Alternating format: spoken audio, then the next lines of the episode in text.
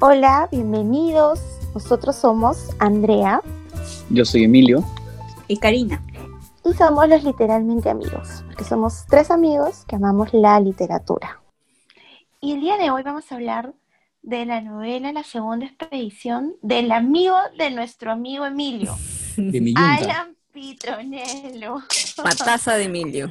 Alan, por favor, No, si escuchas amigo esto, mío. confirma esa versión, por favor, que ahora no le creemos nada a nuestro amigo Emilio. O sea, más, más que amigo, es, es como mi, Como mi tu hermano. Mi mi seguidor. ok.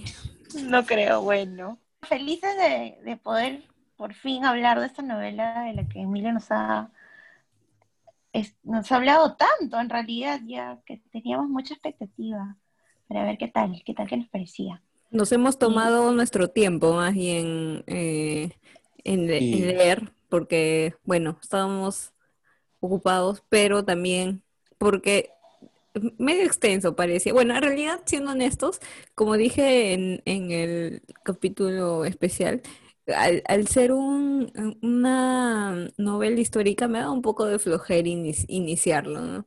Pero ya hablaremos más adelante de, de finalmente qué es, qué- con qué me, me quedé de leer este libro, ¿no? Es un feo sesgo que tienes, Karina. Qué feo sesgo que tienes. Lo siento, pues queda flojerito, pues. Pero, oye, o sea, por ejemplo, cuando leíste Yo, Julia, creo que con eso te debió haber bastado para eliminar ese sesgo que tienes contra la novela histórica. Sí, pero sabes, creo que es la situación en la que estamos de que, o sea, no tenemos muchas cosas que hacer y a veces eh, prefería, en este caso, bueno, estuve unas semanas que prefería eh, ponerme a ver series en vez de agarrar un libro. Estuve dos semanas sin leer nada, ¿no? Entonces, Como yo eh, que me enganché con una, pero ya les contaré. Sí. Pero a ver, dale, Bueno. André, cuéntanos, cuéntanos de, del autor. Bueno, este, lo que he conseguido en realidad de información, porque Emilio no nos ha contado mucho de su amigo, pero bueno, en realidad este, descubriendo al autor he conseguido algunos datitos que espero que ya después los podamos complementar. Alan es- nació en Chile, en Viña del Mar, en el año 1986, por ahí es nuestro contemporáneo, unos mesecitos, un par de años más, así que súper joven, jovencito. Sí, jovencísimo nosotros.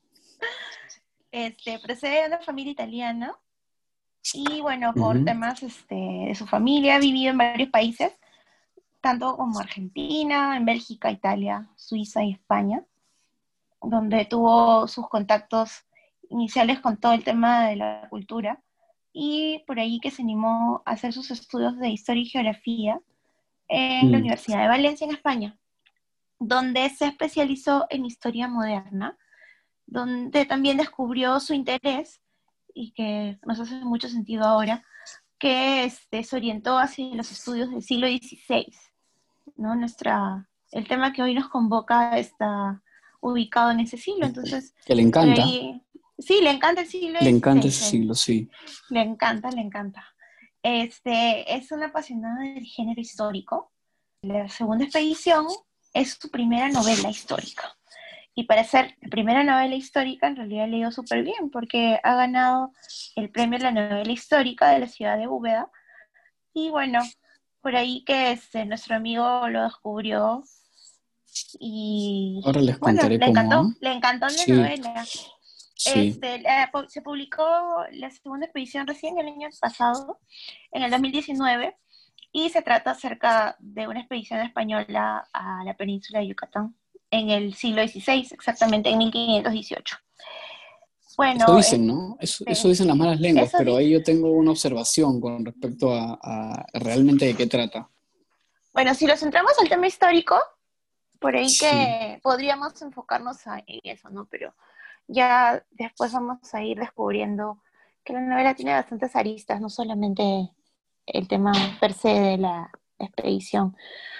Y bueno, como otro detalle, les comento que Alan le com- comentó en una entrevista, pues que se tomó ocho años en escribir esa novela.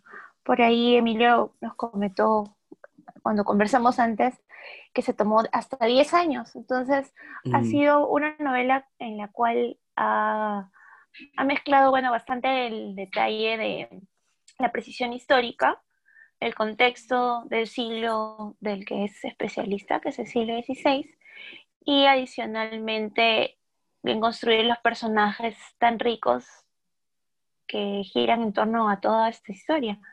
Así que tenemos bastante de qué hablar el día de hoy. Muchísimo. Y muchísimas curiosidades, porque el libro es rico en información histórica, aunque creo que no es una novela histórica como las que usualmente he leído y como las que me suelen llamar la atención. Eh, ¿Por qué lo digo? Porque más parece una novela de... ¿Cómo le llamaríamos, Cari? Una novela como de... de, es una historia de amor en un contexto histórico. Eso mismo, una novela de amor en un contexto histórico. Me gusta eso. Vamos a ponerlo, por favor, como el pie de la foto, el pie de la foto. Que vamos a subir a nuestro Instagram, literalmente amigos en Instagram.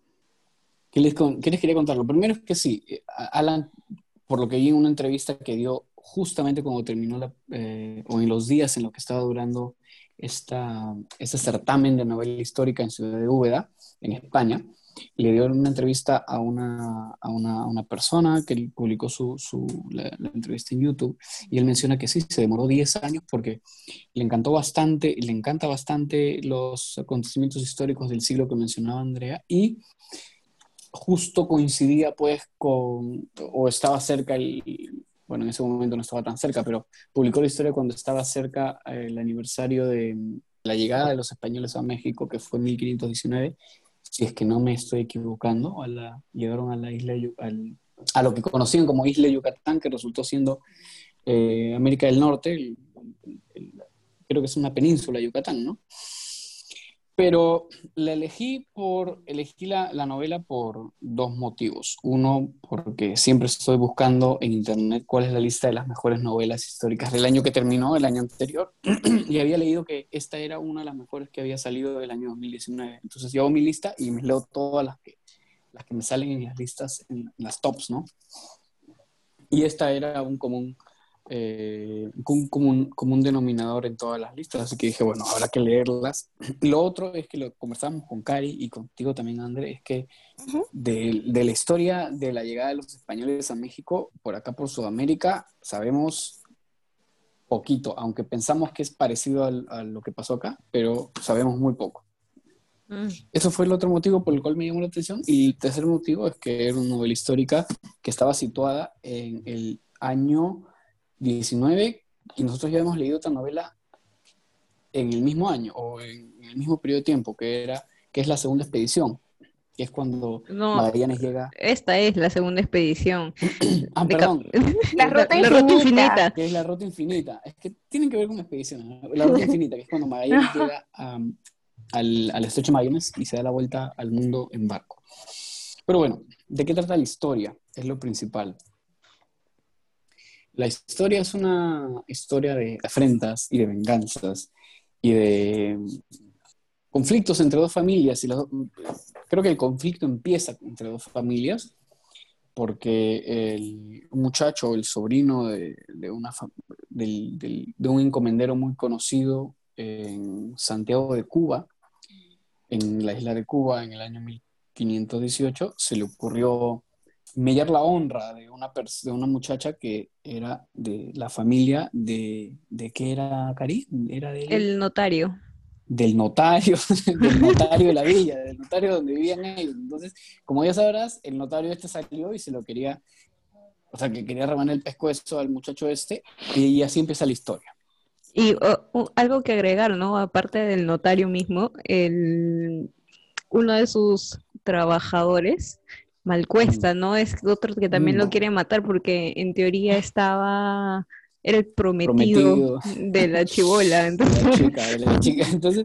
ya verán que el Malcuesta lo quería matar, que era el, era el como el, el, lugarteniente, ¿no? El lugarteniente. Es todo un dramón. Era un, un dramón inmenso. Y el lugarteniente de la otra, había otra casa que también existía un tal Portocarrero.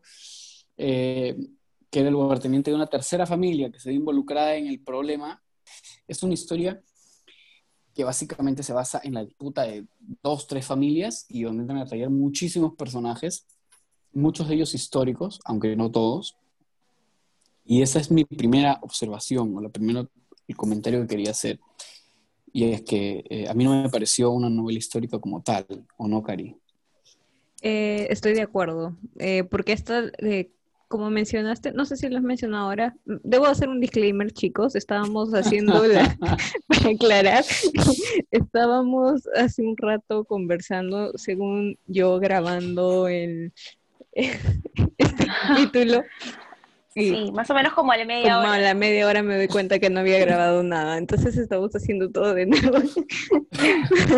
Pero Emi, como siempre. Sí, Emi había mencionado, creo que en la versión que no grabamos, que, eh, que el autor eh, demoró tanto tiempo porque buscaba darle una experiencia al lector, ah, ¿no? De, una experiencia de que estuviera como si estuviera viendo una película, ¿no? Pero lo estás leyendo. Y creo que esto lo logra hacer muy bien, ¿no? Y por eso es que no se siente tanto como, tan pesado como las novelas históricas, muy aparte de que... Las otras que hemos leído otras novelas históricas que hemos leído. Aparte que es como más eh, la historia de, amor que nace, ¿no? En, esta, en esta obra es como que como que lo hace más, más llevadero, creo, y, te, te, engancha. Es la, disputa de estas tres familias con el telón, un telón de fondo que es el año de, del descubrimiento de, Yucatán, ¿no? Acordémonos que la historia se, se da en, en Cuba, en la isla de Cuba, una villa que se llamaba Santiago, que ahora es Santiago de Cuba, la ciudad. Pero, claro, el, contexto histórico tal vez pasa un segundo plano y lo que se rescata acá es todos los líos en los que se mete este muchacho Martín. Y, y nos, nos, estamos olvidando de uno de los personajes principales que se llama Beatriz, que también Cari lo dejó en algún momento, pero no lo grabamos. Así que ahora lo voy a, repetir, a repetir, porque es como tú, Karina. Voy a decir de nuevo, Beatriz es mi personaje favorito. Básicamente porque está, como ya mencionaron, ¿no? la temática es en el año 1518, o sea, siglo XVI, cuando, eh, bueno, estaba en todo su esplendor el, el, el, tema de las conquistas y llevar a, estos encomenderos llevaban a su gente a, América, ¿no? Eh, el tema es que llevaban a las mujeres como si fuera su, propiedad. No, ellas no, o sea, solo podían ir porque o que estaban casadas o porque eran sus em, empleados, ¿no? Entonces, eh, mm. no tenían otra opción más que trabajar para alguien o buscar casarse con alguien que, que, las, que los la sustenten, ¿no? Ellos no podían hacer mucha cosa. Entonces, esta chica rompe el molde. Eh, le pasa un, suceso, ¿no? Con el secretario eh, de la familia Sánchez, porque esta Beatriz trabaja en la casa de los Sánchez, y eh, al pasarle este suceso decide irse ¿no? De, la casa y hacer su propio camino, ¿no? Para eso también esta chica está enamorada de, Martín, el sobrino de, Sánchez, ¿no? Entonces por ahí... Es una película. Sí, es un, drama, ¿verdad? Sí, sí.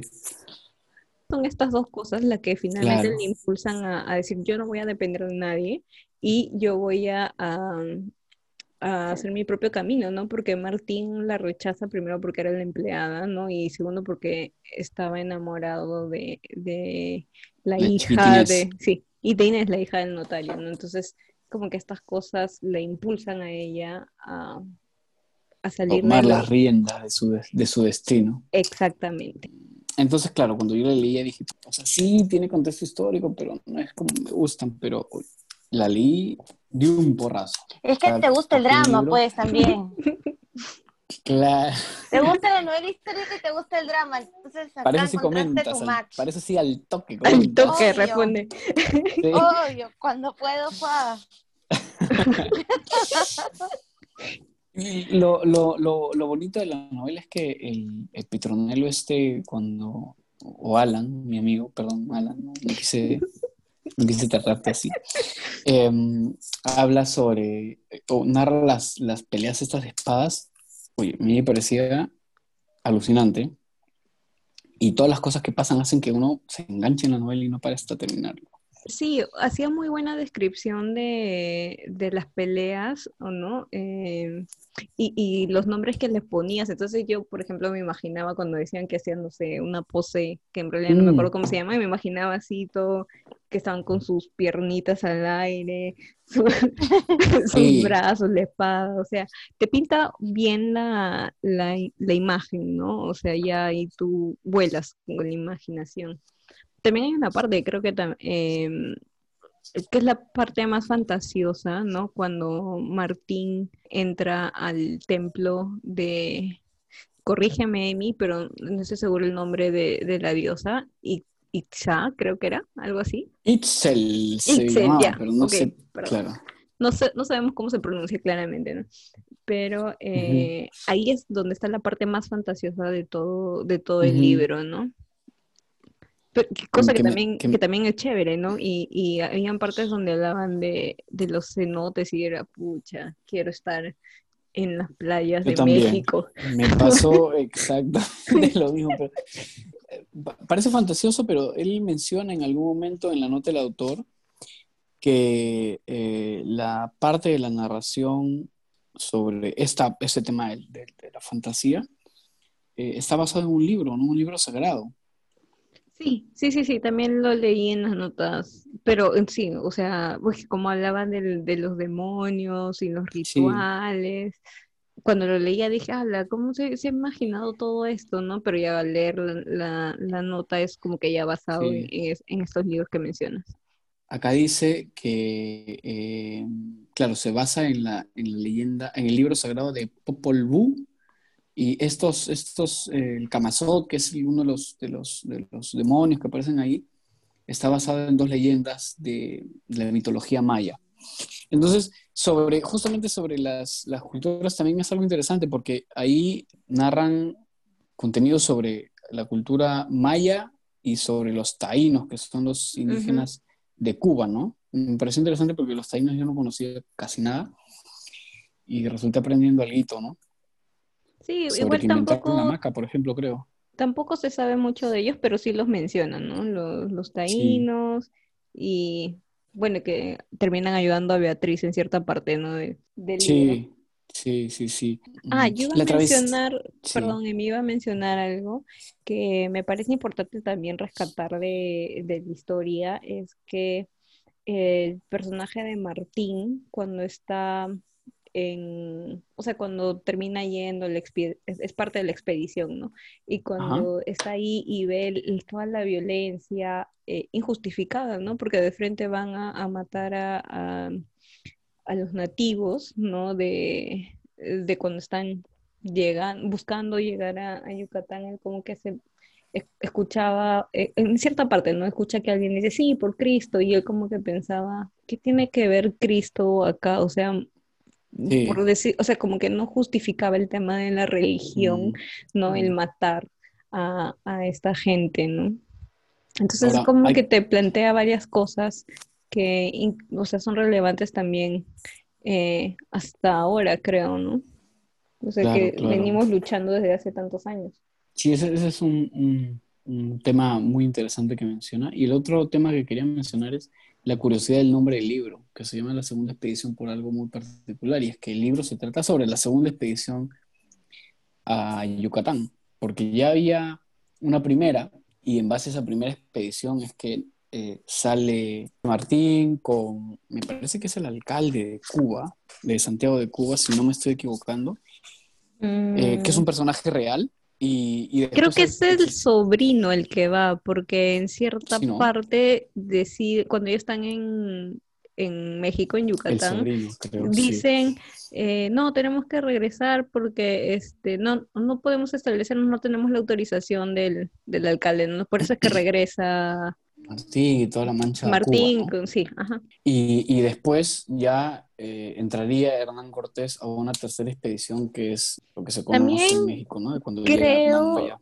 creo que cuando el personaje de Hernán Cortés, casi al final, ¿no? Que toma relevancia, es como que no lo deja muy, muy bien parado, ¿no? Por, por lo, lo que iba a hacer, ¿no? bueno, asumo que no es spoiler porque es historia, ¿no?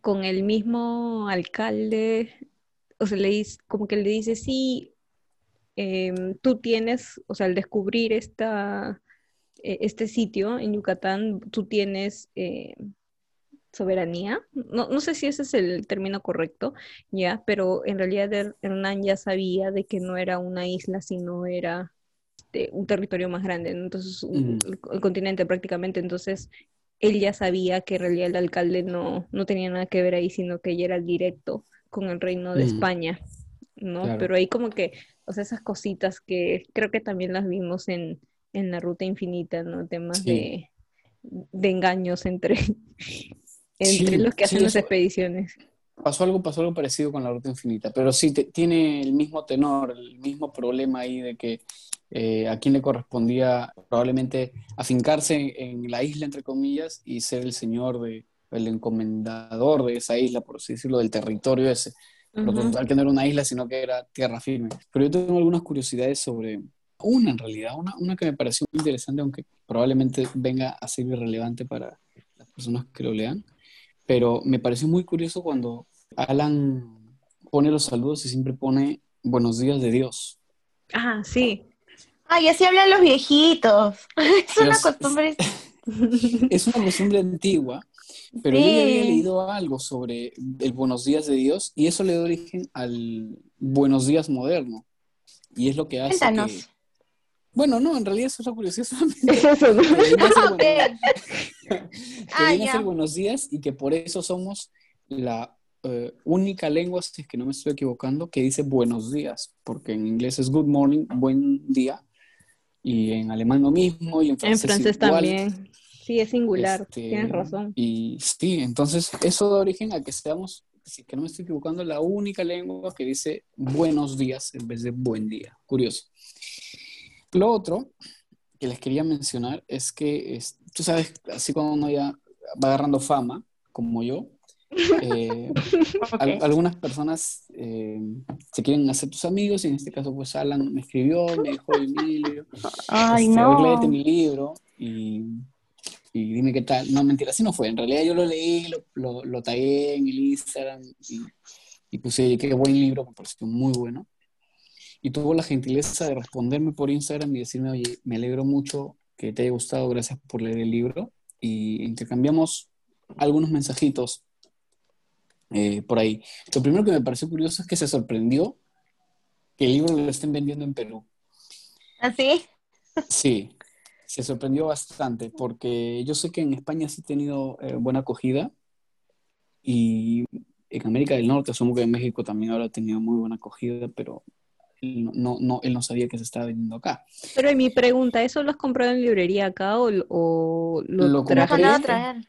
Lo compré en Comunitas. Ah, ya, ok, ok. Así que si lo quieren comprar, ahí lo pueden vender. Comunitas va a dar el 10% de todas sus ganancias por cada libro vendido. No, mentira, tampoco. Pero más este bien, chicos, aprovechen la feria del libro, hay descuentos en varias librerías. Buenísimo. Y lo segundo es que si no lo encuentras en Comunitas, lo puedes pedir por busca libre y te lo dejan en tu casita. Bueno, Comunitas también, pero en cualquier caso lo encuentras en Perú o te lo puedes mandar a traer. El libro es muy bueno y muy recomendable. Bueno, aprovechamos este, mientras vas pensando, ya encontré por qué decimos en plural buenos días, buenas tardes, buenas noches. Dice que en español existe un tipo de plural llamado plural expresivo. Y es un plural que no denota cantidad, sino intensidad. Se usa mucho en fórmulas de respeto, tales como gracias, mis condolencias, saludos, felices fiestas, felicidades. Y buenos días de Dios. Buenos días y de Dios encima. ¿Y qué más quieres? Una doble intensidad. Claro, claro. Y, la respuesta, la respuesta también me pareció súper curiosa cuando te decían buenos días de Dios. La respuesta que te, tiene, que te da la persona era a la paz de Dios. O sea, bastante creyentes eran, ¿no? Sí, pues. Bueno, la paz de Dios se convirtió en eh, buenas también, ¿no? Habla. habla. y así fue degenerando hasta habla. y quedó en la subida de cejas nomás, ¿no? Mm. Este es, este es un saludo universal por acá, por, por, mm. por, Latinoamérica. Pero bueno. Alan me dijo que, que, bueno, estábamos hablando un poquito del libro y me dijo que, le pregunté cuándo lanzaba uno, uno siguiente porque me pareció muy interesante. Y me dijo que en febrero del 2020 sale y se retrasó por el, lanzamiento del mm. segundo libro por el COVID. ¿Y de qué? Que no sé, pues ya no, no, me dio, o sea, no me sentí... O sea, son amigos, pero nunca tanto. Claro, o sea, no le voy a hacer spoiler, pues lo que vaya a lanzar el hombre, ¿no? tenemos que mantener eh, el, misterio por, para los lectores, ¿no? Pero ojalá que sea la tercera expedición porque me quedé picón porque justo quería leer cómo Hernán Cortés llegaba a, a Yucatán y cómo se peleaba con Moctezuma. Ah, Eso nunca lo menciona. Aunque sí, lo sí mencionan a Moctezuma y, menciona la extensión tan grande de ese imperio. Los españoles cuando se enteraron de eso dijeron, oye, esto, esto es, o sea, no es, no es una culturita, un grupo de indios pequeño y nada por el estilo, no estamos hablando de algo gigantesco y tenemos que ver la forma de conquistarlos. Y ahí nomás ya no sigue esa historia. Entonces por eso me quedé picón. También les quería decir, tiene algunas escenas de sexo que me parecen bien escritas. Andrea, toma nota. no, es que tú siempre haces las comparaciones, pues, las escenas de sexo en los libros, ¿no? Pero creo, creo que no son tanto como, o sea, si bien eh, tiene buenas descripciones de esas escenas, no son tanto como las otras que hemos leído que le gustaban a André. O sea, las otras eran más descriptivas, un poco más. Bueno, quizás lo decían así en el siglo XVI, ¿no? Claro, eso sí es un punto. Eh, Depende, Alan, que ha estudiado tanto el siglo XVI nos podrá decir, nos podrá comentar al respecto, porque es tu amigo y nos va a escuchar. Bueno, el libro me encantó, o sea, no, hay, no ha habido algo que no me haya gustado. Tal vez, Alan, si nos escuchas, te voy a pedir para tu siguiente libro que tal vez el final un poquito más largo, ¿no? Porque el final fue muy cortito, terminó muy rápido, fue como que es que todo se resolvió en, eh, ¿qué? ¿10 páginas, Cari? Sí, en la última parte, ¿no? Pero a mí me pareció que estuvo bien. ¿ah? ¿Para qué explayarse más, sobre todo en... Ah, no quiero, no quiero decir nada, voy a spoilear algo, pero a mí me pareció que estuvo, que estuvo bien el final, buena resolución. Sí, te quedas como que con la boca abierta y esperando más páginas y ya no hay. Y ahí mm. como que te agarra la frustración. Bueno, en líneas generales, ¿qué tal, chicos? ¿Lo recomiendan? ¿No lo recomiendan? ¿Cuántas estrellitas le damos? Recomendado, de todas maneras. Eh, yo le, había dado un cuatro estrellitas en Goodreads, pero es injusto, eh, evidentemente. Debo decir que luego de este haber pasado un día, eh, sí, en realidad yo le daría cinco estrellitas, lo merece. Es demasiado buen libro, muy bueno, eh, muy entretenido, te engancha. La historia es buena, como decíamos, no es más una historia de amor eh, encaletada en, en, un evento histórico, ¿no? Igual, yo le doy cinco estrellas. También le había puesto cuatro por el tema del final, sobre todo, y por el tema de la parte mitológica, pero después ya cuando leí el prólogo, porque el, la nota del autor, porque la leí después de darle el rating, entendí que no era algo que se había fumado el, el, sino que tenía mm, asidero en, en, un libro sagrado y, estaba basada en algunas leyendas mayas, así que mayas eran, ¿no? Sí, sí, sí, es maya. Así que me retracté, borré las cuatro estrellas y le puse cinco. Entonces el libro me parece muy recomendable, lo pueden encontrar en, acá en Perú y lo pueden comprar en Busca Libre, las personas que están fuera, que nos escuchan, o en Amazon. El libro está muy bueno. Y lo interesante es que es un libro ganador del certamen de novela histórica de Ciudad de Úbeda, que es uno de los certámenes de novela histórica más importantes, al menos en Europa. Bueno, entonces quedamos con cinco estrellitas. Entra a nuestro salón de oro de los literalmente amigos. Que curiosamente, que curiosamente ese salón de oro lo conforman dos novelas históricas. Ya, Amy, basta, basta, por favor. La novela histórica del maestro y nuestro amigo, nuestro querido y adorado. Nuestro amigo. Posteguillo. Nuestro amigo. Ese sí, no, es mi amigo, porque nunca me responde. Yo a veces le escribo y digo, Santiago, ¿qué tal? Nada, no me responde. este más desesperado. Pero igual, pero igual. Lo, lo, sigues escribiendo y él te sigue viciando. lo estimo bastante porque tiene unas, unas obras increíbles. Y mi segundo, más que mi segundo, es otro autor favorito, pero este sí es mi yunta porque me responde y me escribe. Es bueno, una vez no has pasado, ¿no? Pero ya bastante. Es Alan Petronello y espero con ansias su, otro libro, su segundo libro de novela histórica. Ojalá salga pronto. Bueno, entonces quedamos a la espera, Alan, por favor. No vas a esperar a nuestro amigo Emilio. Sí. Febrero, ya, ya puse mi alarma en mi, celular, que tengo que buscarlo en febrero. Aparte lo sigo en el Facebook. Excelente. Bueno, entonces, quedamos a la espera. Muchas gracias, amigos. Sí, bueno, ya quedamos para la próxima entrega. No se aceleren tanto. ¿Qué viene después? Eso a mí me interesa saber. ¿Qué viene después? Amigos, como siempre, mi elección ahora.